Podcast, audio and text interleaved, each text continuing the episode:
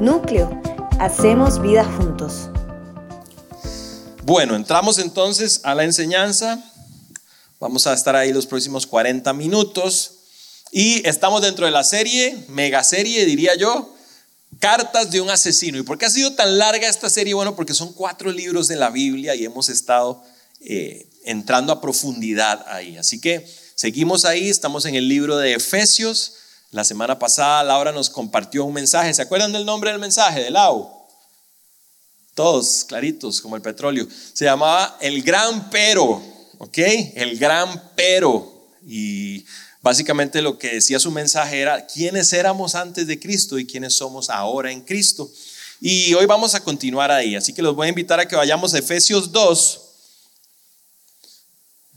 y vamos a ir al versículo 11 y vamos a leer del versículo 11 al versículo 22. ¿Ok? Dice, por lo tanto, recuerden ustedes los que no nacieron siendo judíos, o sea, todos nosotros, los que son llamados incircuncisos, por aquellos que se llaman de la circuncisión, la cual se hace en el cuerpo por mano humana.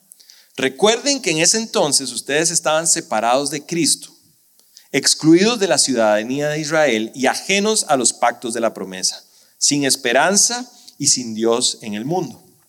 Versículo 13. Pero ahora en Cristo Jesús, a ustedes que antes estaban lejos, Dios los ha acercado mediante la sangre de Cristo porque Cristo es nuestra paz, la de, perdón, nuestra paz. De los dos pueblos ha hecho uno solo, derribando mediante su sacrificio el muro de enemistad que nos separaba. Pues anuló la ley con sus mandamientos y requisitos. Esto lo hizo para crear en sí mismo de los dos pueblos una nueva humanidad al hacer la paz.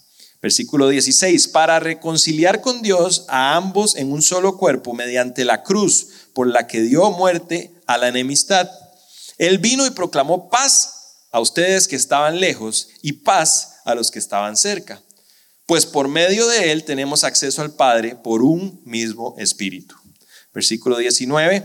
Por tanto, ustedes que ya no son extraños ni extranjeros, sino conciudadanos del pueblo elegido y miembros de la familia de Dios, edificados sobre el fundamento de los apóstoles y los profetas, siendo Jesús mismo, la piedra angular, en él todo el edificio bien armado se va levantando para llegar a ser un templo santo en el Señor. Y termina el versículo 22 diciendo, en, el, en él también ustedes son edificados juntamente para ser morada de Dios por su Espíritu.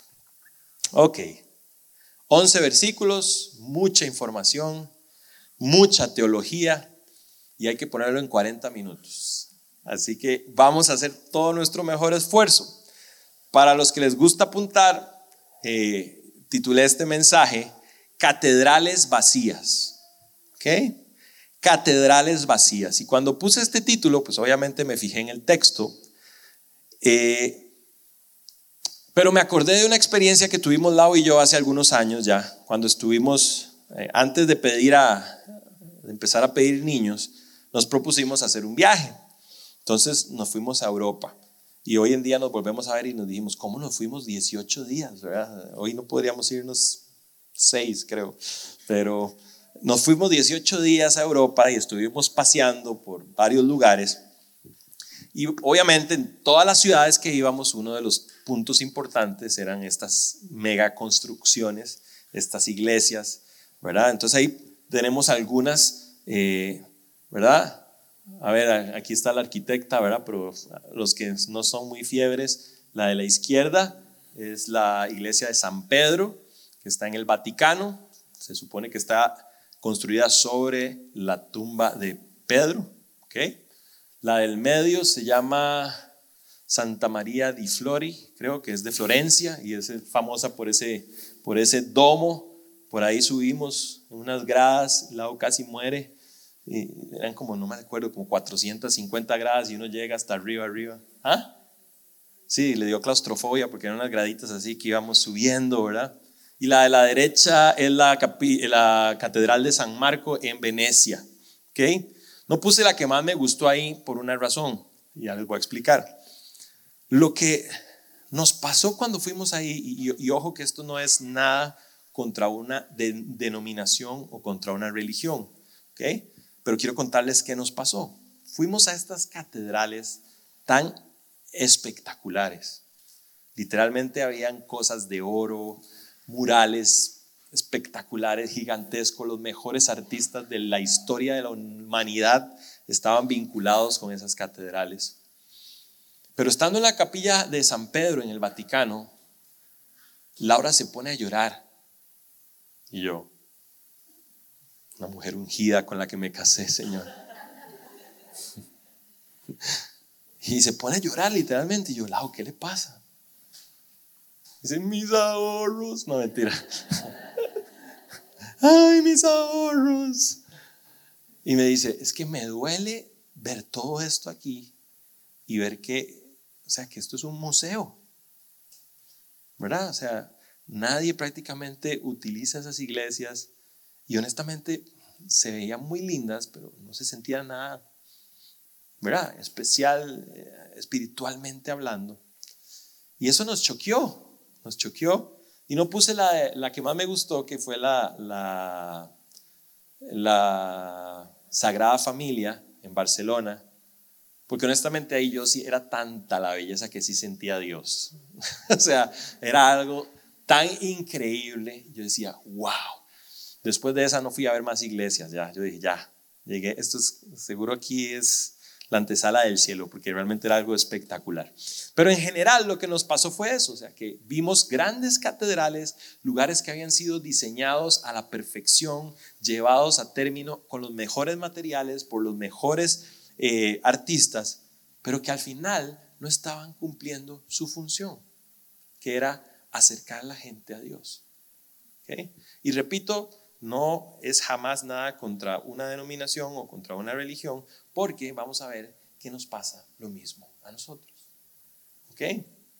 Entonces, quiero que entremos propiamente al texto y el texto lo vamos a dividir en tres secciones. ¿Ok? La primera parte, Pablo le está hablando a una comunidad reconciliada con Dios y esta primera parte del versículo 11 al 13 ¿Ok? Nos recuerda un poquito, hace, hace como un recordatorio de lo que Laura nos hablaba la semana pasada. ¿Se acuerdan del rata de dos patas? ¿Ok? ¿Quiénes éramos? y a dónde Dios, un poquito lo que cantábamos hace ahora también, de dónde me sacaste y a dónde me llevas. Pablo en esta primera sección habla de quiénes eran los efesios cuando se encontraron con Cristo y quiénes son ahora en Él. Y saben, esta es la frase favorita de Pablo en el libro de Efesios. En Él. ¿En quién? En Cristo. En Cristo Jesús nosotros somos una nueva criatura. En Cristo Jesús las cosas viejas pasaron y aquí todas son hechas nuevas. En Él estamos edificados. Entonces, Pablo habla de la circuncisión. Okay, dice, ustedes antes eran incircuncisos y estaban separados de los judíos que sí tenían la circuncisión. Y dice que Jesús vino a derribar el muro que los separaba. Y estudiando un poco, ustedes saben que eh, en, las sinagogas ellos tenían un templo, un muro, perdón, y de ese muro hacia afuera podían estar los gentiles y, y ese muro hacia adentro podían pasar los judíos. Entonces los gentiles se sentían como cristianos de segunda categoría, porque no podían entrar donde los judíos también entraban. Por eso es que Pablo dice, viniste a derribar el muro que nos separaba. Ahora somos uno. Y habla de la circuncisión. Y, básicamente lo que dice Pablo es que la circuncisión era un estorbo que separaba a los, a los gentiles de los judíos. ¿Qué representa la circuncisión? Es un pacto. ¿okay? La circuncisión es, es un pacto o, un simbolismo de un pacto como lo es un anillo. ¿okay? Entonces, yo tengo un símbolo, que es un anillo, de un pacto que hice con Laura que es el matrimonio. Pues entonces Dios dijo, yo hice un pacto con Abraham y con su descendencia, que es el pueblo de Israel, y como símbolo vamos a hacerle la circuncisión a todos los hombres eh, judíos. Entonces eso era la circuncisión. Antes de la venida de Cristo, escuche esto, el aborrecimiento de los judíos era tan grande para los gentiles que ellos decían que los gentiles, o sea, todos nosotros que no somos judíos, habíamos sido creados por Dios para ser combustible para el fuego del infierno. ¿Ok? Póngale atención. ¿Ok? Eso era, ese era el pueblo de Dios. ¿Ok? Eso era lo que pensaban de los gentiles. Ahora, la única diferencia realmente entre los judíos y los gentiles y a lo que ellos le daban peso era una cosa que fue hecha con la mano humana y que había tenido un significado desproporcionado. ¿Ok? Algo que fue hecho con mano humana, la circuncisión, y que tenía un significado desproporcionado. Y aquí quiero hacernos nuestra primera pregunta hoy. ¿Habrá cosas hoy en nuestra vida que son hechas por hombres a las cuales les hemos dado un significado desproporcionado? Tómese su tiempo. Hay cosas hechas por esta humanidad que no vienen de Dios, a las cuales les hemos dado un significado desproporcionado. Yo creo que sí. Como decía el chavo, no nos hagamos tarugos. Yo creo que sí. Pasamos la vida corriendo detrás de papel y metal. ¿Sí o no? Seamos honestos. Se nos va la vida, literalmente, persiguiendo cosas hechas por manos humanas a las cuales les hemos dado un valor desproporcionado. Y yo estoy ahí, no les estoy hablando desde otro lugar. La semana pasada veía un video y me llamó la atención y me pareció que calzaba muy bien. Y el video hablaba de los diamantes, tal vez alguno de ustedes lo vio también. Y, esta persona decía, y es una persona que hizo un estudio a fondo y tiene como un documental tipo Nat Geo o algo así, que los diamantes en el universo son más abundantes que la madera. En general, en el universo abunda más materia prima, el diamante, que la madera. Ahora, nosotros no le ponemos un pedazo de leña en el anillo a la prometida, ¿verdad? Entonces, ¿qué pasó? Bueno, resulta que hay una empresa norteamericana que se llama De Beers y esta empresa es literalmente el monopolio global del acceso a los diamantes. ¿Ok? Ellos son los que, por decirlo así, la llave de mercado de todas las minas de, de diamantes que hay en África, en Asia, todos estos países, bueno, ellos son los encargados de monopolizarlo. Entonces, después de la Segunda Guerra Mundial, mejor dicho, antitos de la Segunda Guerra Mundial para la Segunda Depresión, ellos necesitaban vender diamantes porque los diamantes no se estaban vendiendo. Y desarrollaron la mejor, dicen los que saben, la mejor campaña publicitaria del mundo. Y ellos dijeron, si usted quiere casarse, usted tiene que darle algo de valor a la persona con la que se va a casar. Y eso algo de valor va a ser un diamante. Y entonces, por ahí hay una imagen, si no me equivoco, pongámosla por ahí. La que sigue.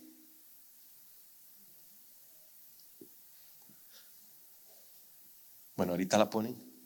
Es, es un diamante o es una imagen de, de la publicidad y lo que dice es algo así como, si usted quiere darle algo, tiene que ser algo que le cueste al menos dos meses de su salario. ¿Ok? Y a partir de ahí, los hombres empezamos a dar diamantes a las personas. ¿Ok? A partir de ahí los hombres empezamos a dar diamantes a las mujeres cuando nos íbamos a comprometer. ¿Ok? Entonces, se las enseñaría, pero parece que no la puse. Dice, how you can make two months salaries, ¿cómo puedes hacer dos meses de salario duren para siempre? ¿Ok? Eso es lo que decía la publicidad. ¿Cómo puedes hacer que dos meses de salario duren para siempre? Entonces él decía, además, el, diamante como tal no tiene un valor intrínseco como el oro, porque el oro sí escasea, pero los diamantes no. Lo que ellos hacen es que cierran el tubo de la oferta para que aumente el valor de la demanda. Interesante, ¿verdad?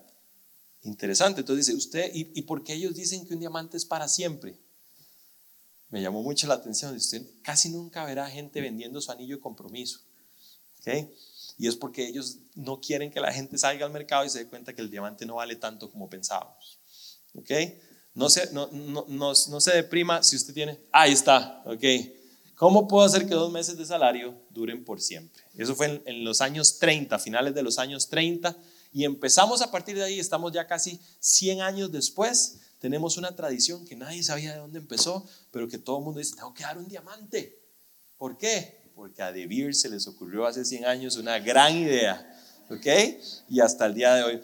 ¿Por qué pongo esto? Porque son cosas que después, claro, tienen un gran valor, ¿ok? Pero en un inicio son cosas hechas por hombre que pueden llegar a tener un valor desproporcionado. Entonces Pablo dice, que nosotros no deberíamos enfocarnos en estas cosas hechas por hombre. Y dice tres características de los efesios. Dice, número uno, estaban sin Cristo. ¿Ok? Ya Laura habló un poco de eso la semana pasada, no me voy a meter mucho de eso, pero estábamos sin Cristo. Número dos, estaban apartados de la ciudadanía de Israel y ajenos a los pactos de la promesa. La promesa es la que Dios le hace a Abraham en Génesis 17, donde le dice, voy a estar contigo y con tus hijos. Y los hace parte de un pueblo, de una familia. Entonces los efesios, al igual que nosotros, estábamos sin Cristo, estábamos apartados de la ciudadanía de Israel y ajenos a los pactos. Y básicamente él estaba recordando a Efesios nuevamente su condición antes de tener a Jesús. Y por último, la característica que Pablo le dice a los efesios en esta primera parte es, ustedes estaban sin esperanza y sin Dios en el mundo. Pablo les dice, ustedes estaban sin Cristo, no eran parte de la promesa y no tenían esperanza. Ahora, nuestra esperanza en Cristo, y esto quiero que lo tengamos claro, puede dividirse en dos. Una esperanza hacia el futuro lejano, o mediano, que es que un día seremos arrebatados y llevados en gloria y compartiremos con Él. Esa es nuestra, nuestra esperanza a mediano plazo, pero hay una esperanza a corto plazo. Y esa esperanza es diaria. Y esa es una diferencia entre la esperanza que Pablo habla del cristianismo y la esperanza que hablaban otras eh, corrientes filosóficas en el tiempo de Pablo y la esperanza que hablan otras eh, corrientes filosóficas en nuestro tiempo. Dice, la esperanza cristiana no es solamente una doctrina que se relaciona con el futuro abstracto, sino que es concreta y presente. Un teólogo la describe como ya pero todavía no. Esa esperanza es ya, pero todavía no. Ya voy a tener ciertos beneficios de tener esa esperanza en mi vida, pero todavía no viene Cristo por nosotros. Nuestra esperanza no se limita a un futuro en gloria, sino que nuestra esperanza afecta nuestro presente. Mi realidad, mi entorno, mis relaciones son afectadas por esa esperanza. Entonces, a veces como cristianos estamos meramente enfocados en esa esperanza a largo plazo. Un día Jesús va a venir y me va a rescatar de este lugar que estoy harto, ya no puedo más. Y está bien, pero hay otra esperanza en el día a día. Hay otra esperanza y es mi relación con Jesús a través del Espíritu Santo va a afectar para bien mi familia hoy. Mi relación con Jesús a través del Espíritu Santo va a afectar para bien mi matrimonio hoy, no cuando Él venga en gloria, no, hoy. Hoy yo voy a ser un mejor papá para mis hijos porque Jesús habita en mí a través del Espíritu Santo. Hoy voy a ser un mejor profesional, hoy voy a ser un ciudadano ético y moral y moral, aclaro, porque Jesús habita en mí. Esa es la esperanza del todavía no. Hoy, ¿cómo es? Ya, pero todavía no. ¿Ok? Nos hemos estado quedando sin esperanza en diferentes áreas de nuestra vida? Esa es una segunda pregunta. Honestamente, ¿nos hemos estado quedando sin esperanza en algunas áreas de nuestra vida? Ponemos las noticias en la mañana y no llegamos ni a las 8, ¿verdad? Esto se va a acabar, esto es terrible, el mundo, ¿verdad? Se acaba bien el COVID, la viruela del mono, la hepatitis del chango, todos los días hay algo nuevo que nos estresa, que nos preocupa, ¿ok? Que nos roba esa esperanza. Pero yo quiero decirles algo, Jesús prometió que en nuestra vida iba a haber esperanza día con día. Él dice, yo soy su esperanza. Pablo describe en otro versículo, mi esperanza en Cristo Jesús. ¿Ok? Entonces, que Él sea nuestra esperanza. Entonces, este primer segmento, Pablo le recuerda a los Efesios en el versículo 11 al 13 quiénes eran y de qué estaban alejados. En el segundo eh, segmento, que es del versículo 14 al 18, Pablo presenta la obra pacificadora de Jesús en nuestras vidas. ¿Ok? Ahora, ¿qué es paz? La definición de la palabra original dice que es estar unidos con y también poner fin a la hostilidad, la nuestra con Dios y la nuestra con el prójimo. Entonces Jesús vino a la tierra para traernos paz. ¿Y qué es paz? Estar unidos con. ¿Con quién? Con Dios. Y a través de esa unión voy a tener paz con mi prójimo. ¿Okay? Yo le quiero decir algo. Si en su vida hace falta paz, no espere que las circunstancias cambien. ¿Okay? A veces yo estoy en el trabajo y no soporto a alguien y yo estoy esperando que lo muevan. ¿verdad? Señor, ilumínalo o elimínalo. ¿sí? Yo, yo me metí al LinkedIn y le, mandé el, el, currículum sin que él se diera cuenta a seis empresas, a ver si se lo llevan. Señor, ¿verdad? Que lo bendiga con un mejor trabajo. Yo sé que solo a mí me pasan esas cosas, yo sé que a usted no. Pero a veces estamos pidiéndole paz a Dios, esperando que Dios va a venir y va a cambiar las circunstancias. Y les decía hace unos meses que hay una frase que me había encantado y es que la oración normalmente no cambia las circunstancias, la oración me cambia a mí. Y la presencia de Dios y mi relación con Dios, sí, algunas veces va a cambiar la circunstancia, pero déjenme decirle que la gran mayoría de las veces lo que va a cambiar es mi perspectiva ante esa circunstancia. Hay falta de paz en nuestras vidas con otras personas probablemente demande más tiempo con Dios para solventar eso. John Maxwell, que es alguien que sabe mucho de liderazgo, decía, necesitamos más líderes que pasen tiempo con las personas para saber sus problemas y tiempo con Dios para saber cómo resolverlos. Y creo que en nuestra cotidianidad y en nuestras relaciones interpersonales pasa lo mismo. Matrimonio, usted está esperando que su esposo cambie, que su esposa cambie. Les tengo datos estadísticos no muy alentadores. Yo leí por ahí que entre el 70 al 80% de los problemas matrimoniales no se resuelven. Se toleran. Entonces, lo que quiero decir es que el único que nos puede dar paciencia, amor, benignidad, gozo, mansedumbre, dominio propio, para que la hora no me ahorque a mí, es el Espíritu Santo. Entonces, cuando se pone un poco que me quiero ahorcar, yo le digo, vaya, ore. Y yo también voy a ir a orar. Pero es cierto, es cierto. Les cuento algo. Hace un par de semanas estábamos Lau y yo enojados. Esa parte la podemos editar. Estábamos enojados y llevábamos un par de días enojados y nosotros tenemos un código que es no se ponga el sol sobre su enojo. ¿Ok? Pues ese día, esa semana, los dos, y así agarramos el código así, lo tiramos por allá. ¿Ok? Y casi nunca pasa, eso también les soy honestos, porque casi siempre alguno de los dos Dios lo toca. Pero ese día llevamos ya dos días bravos. Y yo llegué del gimnasio, empiezo a bañar, estoy bañándome y empiezo a hablar con Dios. Y yo, Señor, gracias por el día de hoy y el Espíritu Santo. Yo sí, Señor. Pido por el trabajo mañana que me bendigas este proyecto que y el Espíritu Santo. Hay un versículo que dice que la oración no va a llegar al cielo si tienes problemas con tu esposa. Y empecé como el chavo, ¿verdad? Sí voy.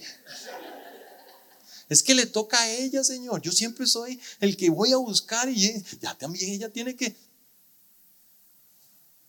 no voy a cambiar la circunstancia, voy a cambiar tu corazón. Ouch. Ouch. Yo les voy a ser bien honesto, yo no quería ir. No quería. Y hice berrinche de chiquito. No quiero, no quiero, no quiero, no quiero, no quiero. Salí y Laura estaba dormida.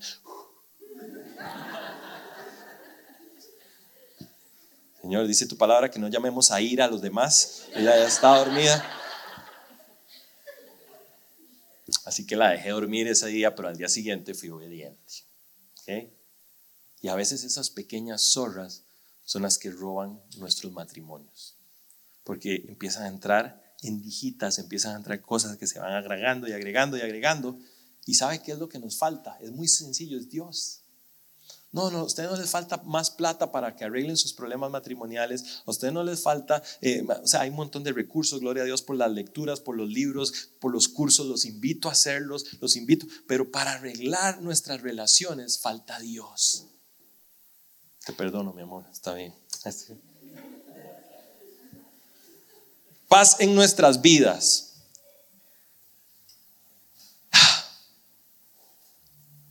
En núcleo hemos hablado de depresión y ansiedad como enfermedades que pueden afectarnos y no como un estigma religioso. ¿Sí no que lo hemos hecho? ¿Sí? Ok.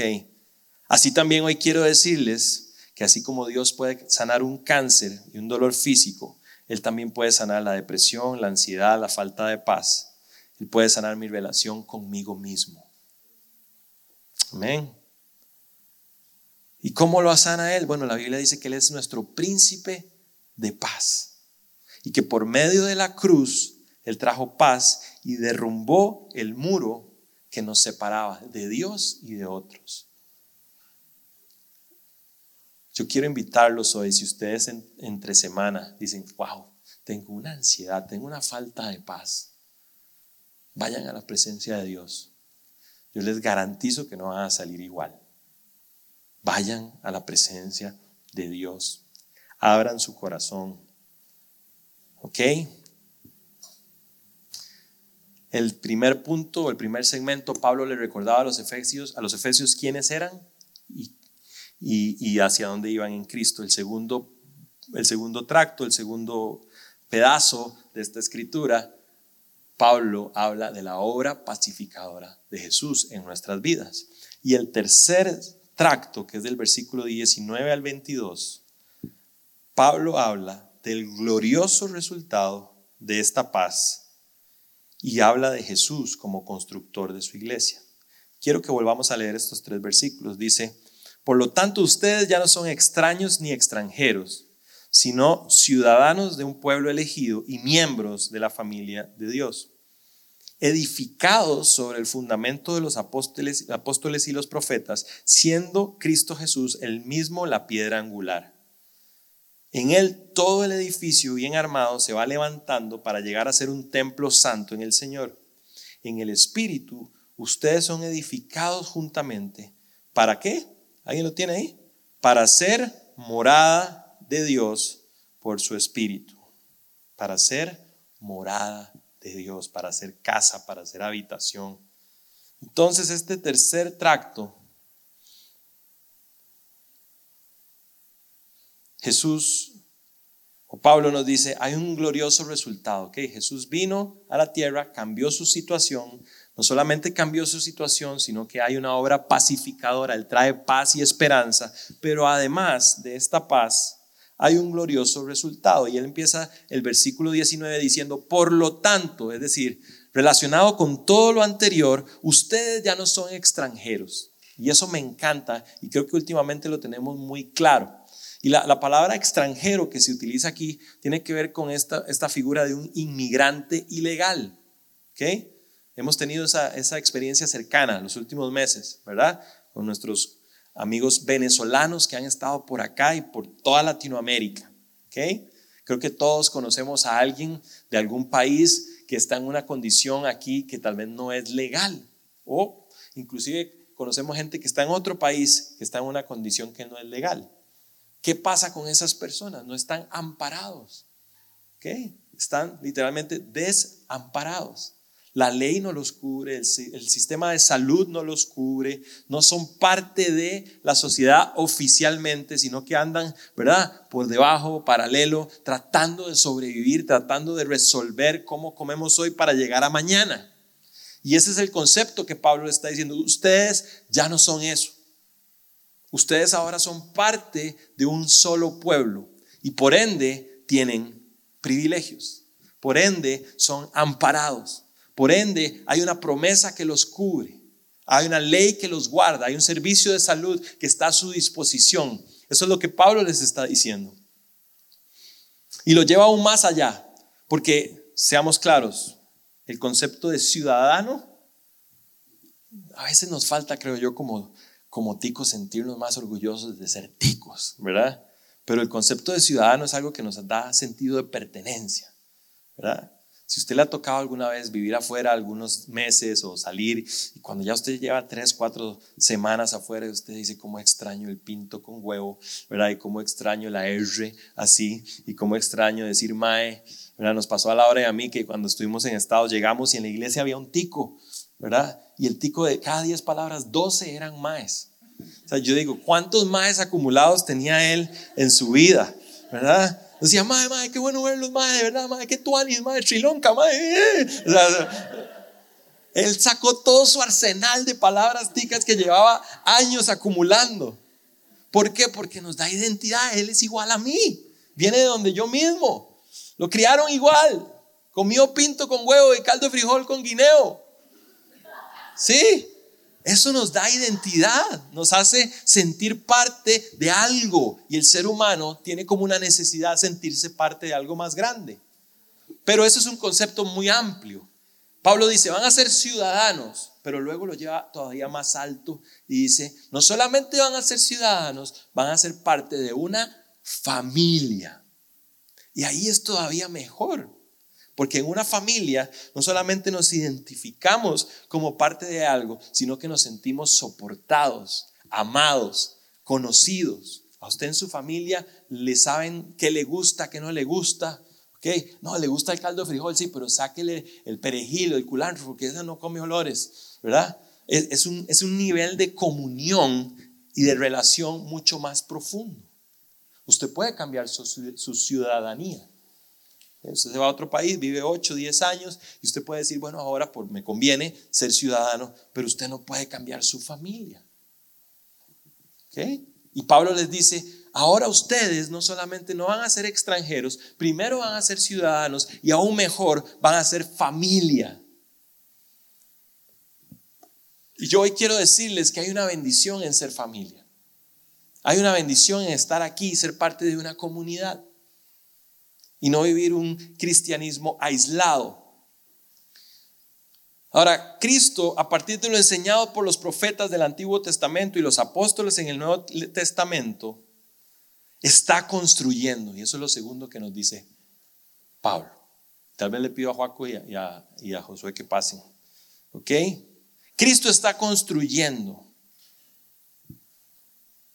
¿Qué está construyendo Cristo Jesús? Entonces, Pablo dice, ustedes ya no son parte de lo que eran antes, Jesús vino, les trajo paz, pero sobre todo, además de paz, los hizo partícipes de su familia. Y además de eso, Cristo está construyendo. ¿Qué está construyendo Cristo con nosotros? Y aquí nuestro ego se, va, se puede ver un poco afectado.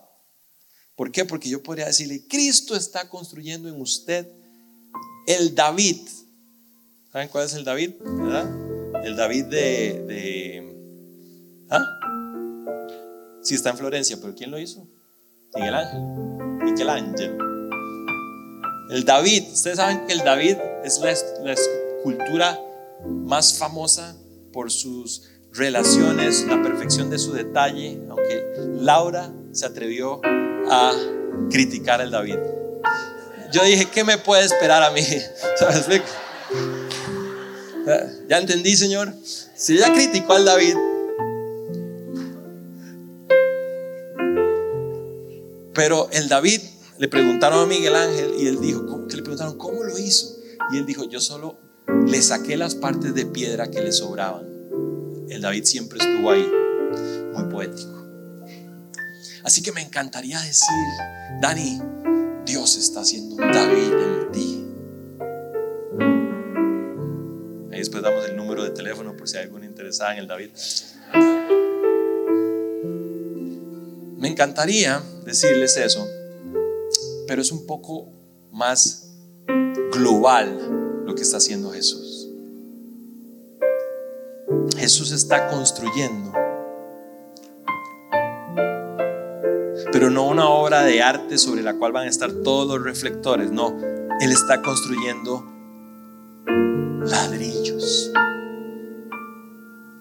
¿Sabes? ¿Sabes? Como ladrillos. Sí, sí. Él está construyendo ladrillos porque Él está edificando su iglesia.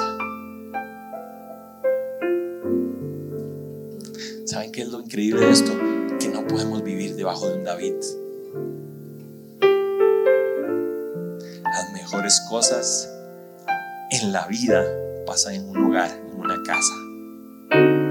Está hecha de ladrillos simples. No llaman la atención, pero juntos construyen y edifican un lugar para que sea habitado. Habitado. Primera de Pedro 4, 5, perdón, dice, Cristo es la piedra viva, desechada por los seres humanos, pero escogida y preciosa ante Dios. Al acercarse a Él, también nosotros somos como piedras vivas, con las cuales se está edificando una casa espiritual. Por eso es que vivir mi cristianismo aislado no tiene tanto sentido, porque hacen falta muchos ladrillos unidos pegamento para formar una catedral donde Él pueda habitar. ¿Cómo se llama este pegamento? Este cemento se llama el amor de Cristo. Por eso es que Él vino a traer paz para con Él, porque solamente a través de mi paz con Él yo puedo tener paz con Él. Somos una iglesia hecha de muchos ladrillos sobre la cual Cristo está construyendo y está habitando. Entonces, todo esto para qué? ¿Para qué Cristo se sacrificó en la cruz? ¿Para qué?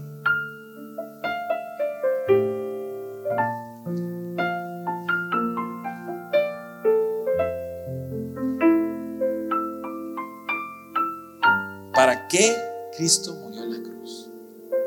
Esa es la pregunta del millón. Y a veces contestamos solamente con el 50% de la verdad.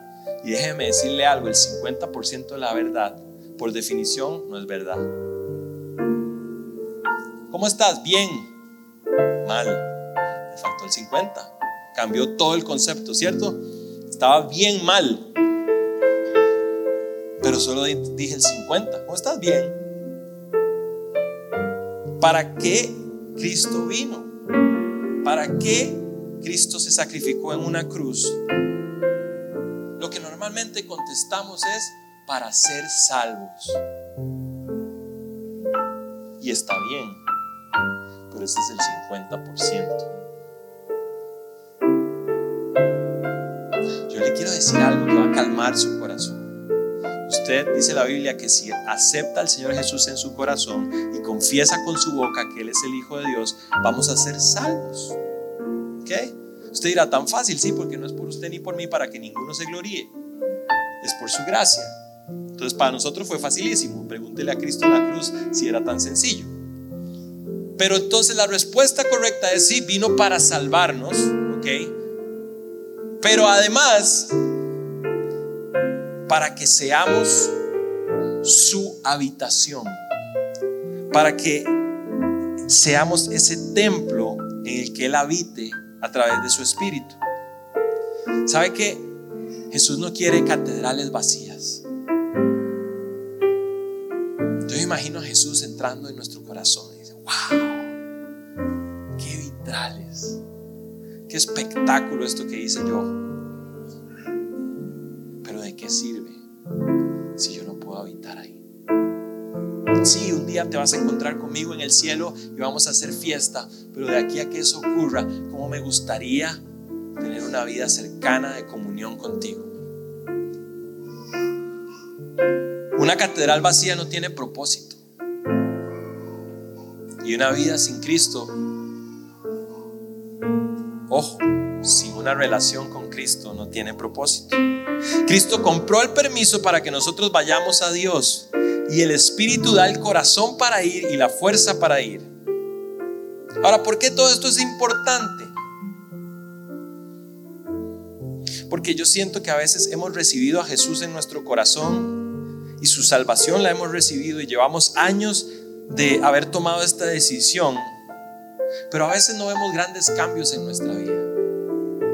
Y hay áreas de nuestra vida donde no vemos mejoría. Y creemos que esto es como trabajar en alguna empresa estatal que nos va a ir mejor por, por tener muchos años ahí. Pero no es así. Puedes ser salvo y tener una vida familiar horrible. Porque no eres salvo por tener una vida familiar linda, ¿cierto? ¿Tiene sentido esto? Puedes ser salvo y no tener paz en tu corazón ni paz contigo mismo. Porque no somos salvos porque tenemos paz, somos salvos por su gracia. Y aquí hay un paradigma que se está rompiendo. Yo puedo ver como en nuestras cabezas, ¿cómo? Pero entonces Jesús, escuche esto, Jesús nos salva, pero el Espíritu nos cambia. Mi aceptación de ese sacrificio en la cruz me hizo salvo, pero mi relación diaria con el Espíritu cambia áreas de mi vida. Y sí, yo sé que Cristo a veces cambia a las personas. Yo he escuchado testimonios de alguien que decía, hey, yo me convertí y ayer fumaba y hoy no fumo. ¡Wow! Qué bueno porque Dios puede hacer lo que Él quiera. Pero la mayoría de las veces vamos a entrar en un proceso de cambio donde mi día a día con el Espíritu Santo va a ir trayendo frutos. Jesús nos salva, pero el Espíritu nos cambia. Podemos ser salvos, podemos ser hijos, podemos ser ciudadanos, pero solo una relación personal e íntima con el Espíritu cambia nuestras vidas. Juan 14, 16 dice, yo pediré al Padre y Él les dará otro consolador para que los acompañe siempre. El Espíritu de verdad, a quien el mundo no acepta porque no lo ve ni lo conoce.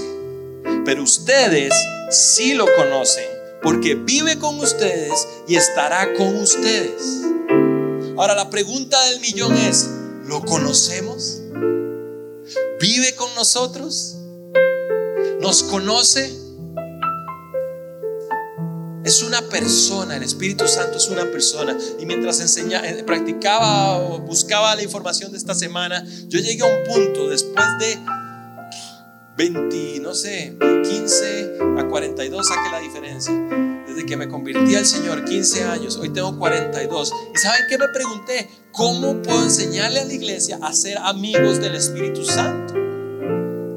Y me puse muy filosófico y muy espiritual y traté de buscar herramientas y al final Jesús me recordó, es una persona. ¿Cómo te haces amigo de una persona? De verdad, les digo delante de Dios, me esforcé buscando algo así que le dijera, vieras esto que profundo lo que encontré, les va a cambiar su vida espiritual. Y el Espíritu Santo me decía, soy una persona. ¿Cómo conocemos a una persona? Primero, con el deseo. Segundo, con el tiempo y la intención de conocernos. Lau y yo siempre nos, maravillamos de eso. Como hoy en día dos personas que no se imaginan su vida el uno sin el otro, un día no se conocían. Es increíble. Es increíble. Y es igual con el Espíritu Santo. Usted me va a decir, es que a mí no me nace. No le va a nacer. Porque la naturaleza nuestra es opuesta, dice la Biblia. Eso es como que usted me diga, mira que yo no hago ejercicio porque no me nace. Siéntese, cobíjese porque no le van a hacer.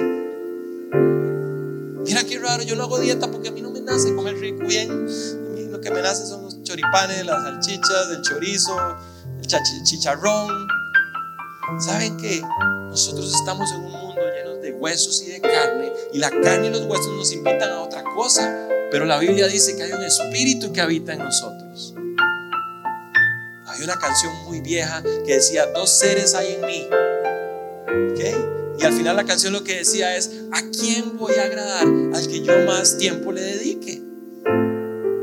Así de sencillo. Y sí, como cantamos ahora, vamos a fallar, nos vamos a caer, nos vamos a levantar.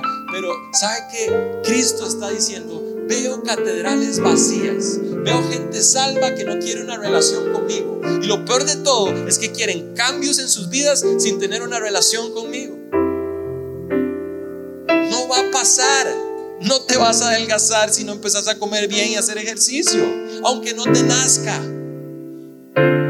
Es una persona, no es algo místico. No, no, no es algo que yo eh, abrazo un árbol para que... No, no, no. Se trata de una persona. Se trata de que tengamos conciencia que yo voy en el carro manejando y Él está ahí. El viernes a las 5 en la rotonda de la Hispanidad. Espíritu Santo, póngase los oídos, tápese los oídos.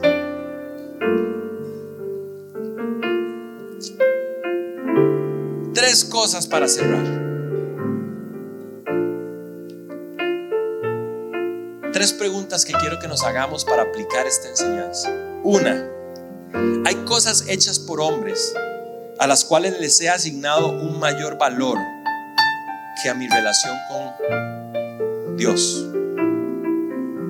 Hay cosas hechas por hombres a las cuales les he asignado un mayor valor que a mi relación con Dios. ¿Por qué no estás más tiempo con Dios? Uf, no tengo tiempo. Entonces, ¿en qué gastas tu tiempo? No, es que yo, este, hago muchas cosas. ¡Ey, qué bien! Hace unas semanas tuvimos aquí una gente, parte del equipo que sirve en la iglesia, y yo les decía, ¿saben una cosa? Dios nunca llama a un vago. Cuando llamó a Pedro y a su hermano estaban pescando, estaban trabajando, estaban en su labor diaria. Dios nunca va a encomendarle nada a un vago. ¿Sabe por qué? Porque sabe que no lo va a hacer. Sencillo. Usted es bueno en su trabajo. Verá que a usted le llueven cosas por hacer porque su jefe sabe que usted es bueno hay otro que vuelve a ver y no, no lo va a hacer. Pasa. Entonces, no quiero decirle con esto que aquí queremos gente eh, que no haga cosas, que no estudie, que no trabaje, que no sean mejores profesionales. No, lo que le estoy diciendo es que no le dé algo hecho por hombres más valor que a su relación con. Estoy cansado. La Biblia dice, vengan a mí los cansados y afligidos y yo los haré descansar. Pero es que estoy cansado.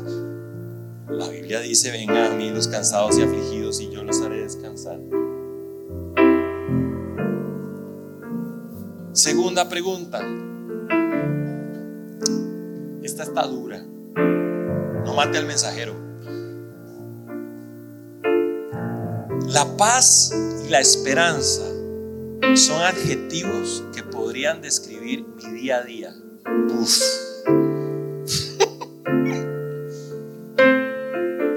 La paz y la esperanza son adjetivos que podrían describir mi día a día. Si no es así, ¿sabe qué nos falta? Dios. Usted puede leerse el mejor libro de paz mental y esperanza. Como el chiste de Lelutier, que un gordito dijo, me, estoy leyendo, estaba leyendo un libro para adelgazar. ¿Qué pasó? Me lo comí.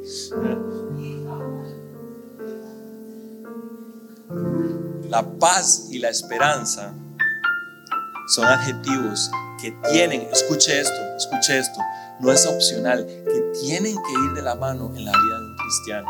Y que si no están, funcionan como un termómetro de cómo está mi relación con Dios.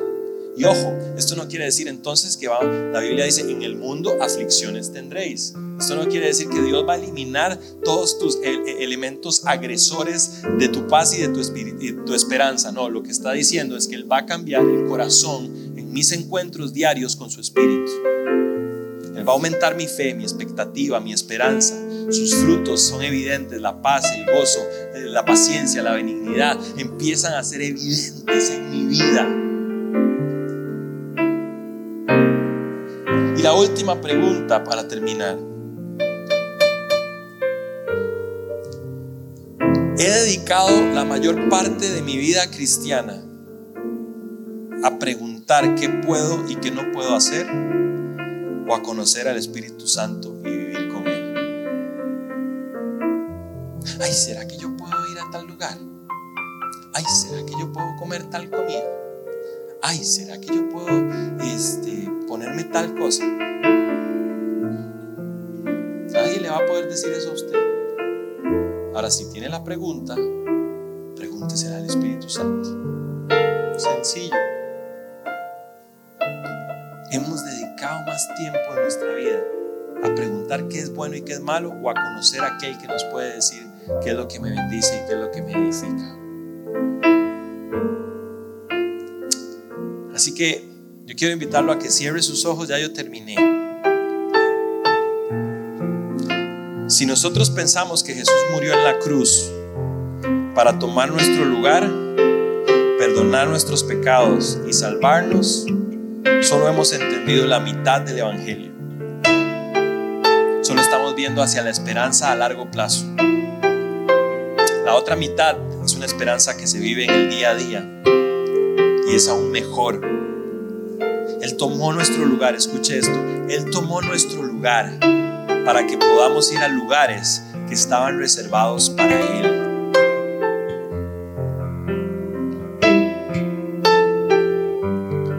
Él tomó nuestro lugar para que podamos ir a lugares que estaban reservados para Él. ¿Sabe? Jesús a través de su sangre, de su sacrificio, nos permite estar en la presencia de Dios. Así que si nosotros nos conformamos con ser salvos, estamos desperdiciando la mitad de ese sacrificio. Porque antes, como los efesios, estábamos sin Cristo, sin esperanza, sin promesas, pero ahora en Cristo yo puedo entrar a un lugar al que no me correspondía entrar. ¿Y sabe qué es lo que hacemos? Lo desaprovechamos.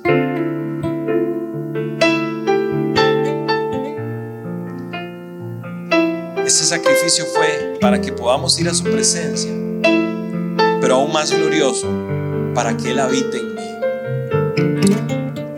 Y mientras tienen los ojos cerrados, quiero contarles algo maravilloso que nos pasó la semana pasada. Creo que Lau comentó algo y les pido que se, que se concentren en la presencia de Dios nada más. Me invitaron a predicar a un lugar en San Ramón y yo prediqué acerca de Jesús. Y yo mencionaba el cierre de este mensaje algo muy parecido a lo que estaba diciendo hoy. Y es que Él tomó nuestro lugar para que podamos ir a lugares que solo a Él le correspondían. Cuando yo bajé de enseñar, estaban Laura y Santi y Avi. Y Laura me dice, miras que Santi estaba llorando un montón. Y yo le dije, ¿por qué? Me dice, yo no sé si algo de Dios o algo le duele o qué, pero estaba llorando. Entonces al rato la Santi me dice, papá, llévame al baño, me quiero lavar las manos. Y yo le digo, bueno, vamos. Lo llevo al baño, era un baño individual, era un baño grupal así. Y me dice, papá, cierra la puerta. yo, pero nada más nos vamos a lavar las manos. Me dice, cierra la puerta. Tiene cuatro años. Y cuando cierra la puerta, se le aguan los ojos. Y me dice, papá, yo estaba llorando por Dios. Me dijo eso, yo empecé a llorar también y le voy a decir por qué. Porque a veces Lau y yo nos preguntamos si le dedicamos tanto tiempo a otras personas que no, no, estamos dedicándole lo suficiente a ellos. Así que eso fue una respuesta de Dios para mi vida, pero el, el, punto central de esto es lo siguiente. Él empieza, se le aguan los ojitos y me dice, papá, yo estaba llorando por Dios. Y yo le digo, Santi, ¿por qué? Él me dice, papá, ¿es cierto eso? Y yo le digo, ¿es cierto qué, mi amor? ¿Es cierto que Jesús tomó mi lugar? Y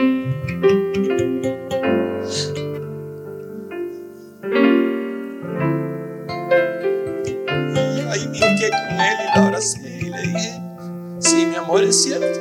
Jesús tomó tu lugar y el mío. Y ahora podemos ir a la presencia de Dios por eso. Por eso es que la Biblia dice que tenemos que ser como niños. ¿Sabes? ¿Sabes algo? Yo creo que nos hemos acostumbrado al milagro de que Jesús haya tomado nuestro lugar. Y Santi estaba tan impactado de entender por primera vez que Jesús había tomado su lugar en esa cruz para salvarlo, para limpiarlo, para perdonarlo, pero sobre todo para que podamos habitar en Él y Él en nosotros. Y hoy quiero incomodarte de parte de Dios a que no te conformes con la mitad de su promesa, con la mitad de su sacrificio. Cristo no murió en una cruz solo para salvarte. Él murió en una cruz para darte esperanza en tu día a día, paz en tu día a día para tener una relación de amistad contigo y conmigo. No permitamos que los afanes y las cosas hechas por hombres nos roben la mayor bendición de nuestra vida y es ser llenos y plenos en su presencia. Y que esa llenura y esa plenitud afecte nuestro entorno, nuestra familia, nuestros esposos, esposas, hijos, papás, hermanos, compañeros de trabajo. Él tomó nuestro lugar para que podamos accesar a lugares que no nos correspondían. Mientras cantamos esta canción, quiero que medites en estas tres preguntas y que le digas al Espíritu Santo que te encantaría tener una amistad con Él.